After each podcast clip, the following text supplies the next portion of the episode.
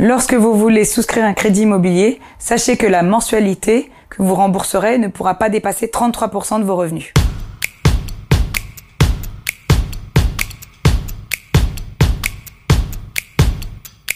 Lorsque vous souhaitez emprunter, sachez que vos mensualités ne pourront dépasser un tiers de votre revenu. Votre taux d'endettement ne doit donc pas dépasser 33%. C'est la banque ou le courtier qui va faire le calcul. C'est une sécurité de façon à s'assurer que vous pourrez toujours rembourser votre mensualité.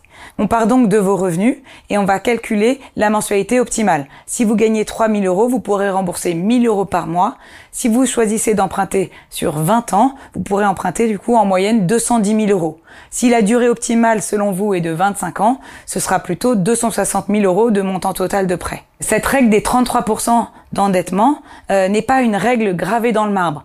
Une banque peut juger que votre dossier est plus risqué et du coup vous accordera un crédit dont la mensualité ne dépasse pas 30% voire 28% d'endettement. À l'inverse, si vous avez des revenus élevés, elle pourra aller jusqu'à 40% d'endettement puisque la somme qui vous restera pour vivre, ce qu'on appelle le reste à vivre, sera assez élevée. C'est donc un petit peu du cas par cas.